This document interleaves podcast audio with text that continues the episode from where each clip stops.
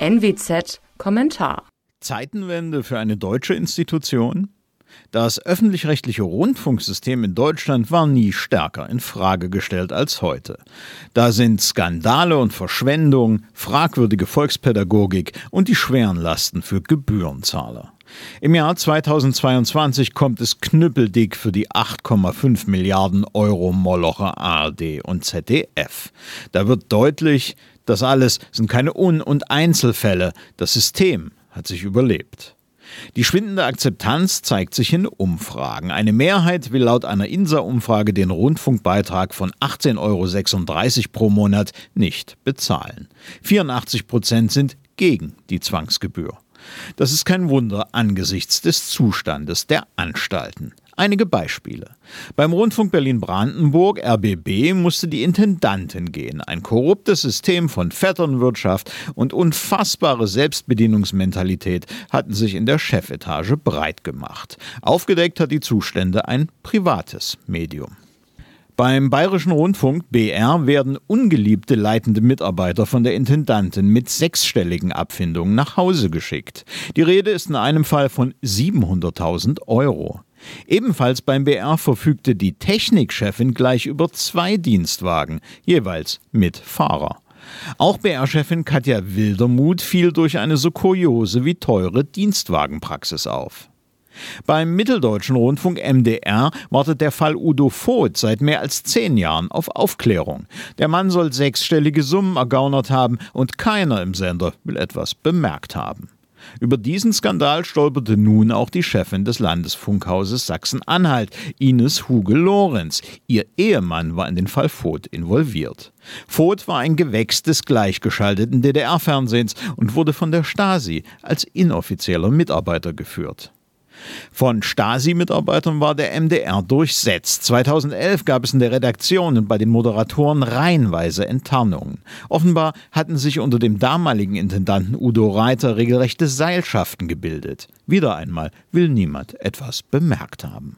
2005 wurde der damalige Sportchef des MDR wegen Betrug verurteilt. Er hatte sich dafür bezahlen lassen, Veranstaltungen auf den Sender zu bringen. Beim vom MDR betriebenen Kinderkanal flog 2011 ein Mitarbeiter auf, der mehrere Millionen Euro abgezweigt hatte. Wieder hatte niemand etwas gemerkt. Aktuell ist der Norddeutsche Rundfunk, der NDR, unter Beschuss. Beim NDR in Kiel hatten Vorgesetzte interveniert, um eine der Landesregierung genehme Berichterstattung sicherzustellen. Der Bericht des Redaktionsausschusses liest sich wie ein Papier aus einer Halbdemokratie. Der Rundfunkbeitrag als Demokratieabgabe, Eigenframing des ÖR? Pustekuchen. Hier arbeitete der Rundfunkbeitrag als PR-Abgabe zugunsten einer Landesregierung. Es sind nicht nur Geldverschwendung und Korruption, die an der Akzeptanz der Sender nagen, es ist auch inhaltliche Entkernung. Heute gibt es nicht einen dezidiert liberalen oder konservativen Kommentator bei den Sendern. Stattdessen haben identitätspolitische und rot-grüne Narrative bei den öffentlich-rechtlichen Lufthoheit. Die werden sogar von lokalpolitisch aktiven Mitgliedern der Grünen als Kommentare vorgetragen. So geschehen im Fall Detlef Flinz vom WDR in den Tagesthemen. Transparent gemacht wurde die Parteimitgliedschaft vom Sender nicht. Stattdessen widmen sich die öffentlich-rechtlichen der Umerziehung ihrer Zuschauer. Beispiel Gendern. Obwohl Umfragen zeigen, dass mehr als 70 Prozent der Deutschen gegen den nervigen Genderschluckauf beim Sprechen sind, treiben es die Sender fleißig weiter. Damit entfernen sie sich von der gelebten Realität auf der Straße, was wiederum ihre Akzeptanz bei den Gebührenzahlern untergräbt. Das alles ist der Konstruktion des öffentlich-rechtlichen Rundfunks geschuldet. Die Rundfunkräte beim ZDF der Fernsehrat sind als Wächter der Programme ehrenamtlich tätig und deswegen kaum in der Lage, Fehlentwicklungen zu korrigieren. In den Verwaltungsräten haben sich dagegen die Parteien, direkt oder indirekt, einflussreiche, ja beherrschende Positionen gesichert. Beispiel im ZDF-Verwaltungsrat sitzen vier Ministerpräsidenten. Vorsitzende ist die SPD-Ministerpräsidentin von Rheinland-Pfalz, Malu Dreyer.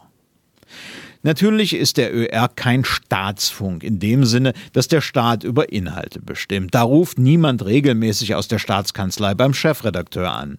Aber hinter den Kulissen macht dann eben der entsprechende Parteienvertreter im Kontrollgremium des Senders Druck. Nein, Staatsfunk ist der ÖR nicht, aber eben doch Parteienfunk oder der Funk derjenigen Partikulargruppe, die es versteht, in den Gremien Bündnisse einzugehen und so in ihrem Sinne Einfluss auszuüben. Der überaus mächtige ÖR verzerrt heute in Deutschland zudem unfair Markt und Wettbewerb in der Medienbranche. Die Sender erhalten ein garantiertes, an keine Leistung gebundenes Einkommen.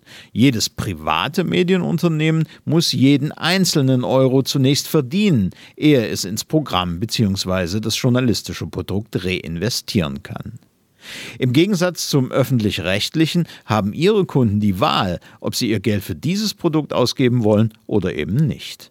Die öffentlich-rechtlichen hingegen können sicher sein. Auch derjenige, der nie auch nur eine Sekunde ARD oder ZDF einschaltet, wird zwangsweise zur Finanzierung herangezogen. Egal welcher Skandal aufgedeckt wird, das Geld fließt weiter. Das empfinden viele Deutschen inzwischen als Zumutung. Und das mit Recht.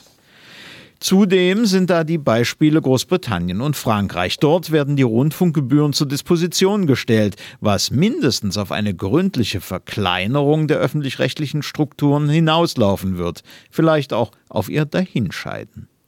Ähnlich könnte ein Weg für Deutschland aussehen. Jeweils ein Nachrichtenkanal in Hörfunk und TV bleibt, der Rest wird privatisiert oder eben abgewickelt. Das betrifft auch die unzähligen Hörfunkwellen, die sich in keiner Weise von der privaten Konkurrenz unterscheiden. Die Rundfunkgebühr könnte drastisch reduziert werden. Auch eine Pay-per-View-Lösung ohne jede Zwangsabgabe wäre denkbar. Sehen wir also eine Zeitenwende für die deutsche Institution öffentlich-rechtlicher Rundfunk? Vielleicht nicht unmittelbar, aber sie wird am Horizont deutlich. Das System hat sich überlebt. Kosmetik tut es nicht mehr. Da hilft auch keine gebetsmühlenartige Berufung auf allerhöchste Richtersprüche. Das Faktische, die Realität, normiert eben auch das Etablierte und vermeintlich Ewige. Mein Name ist Alexander Will. Sie hörten einen Kommentar der Nordwestzeitung.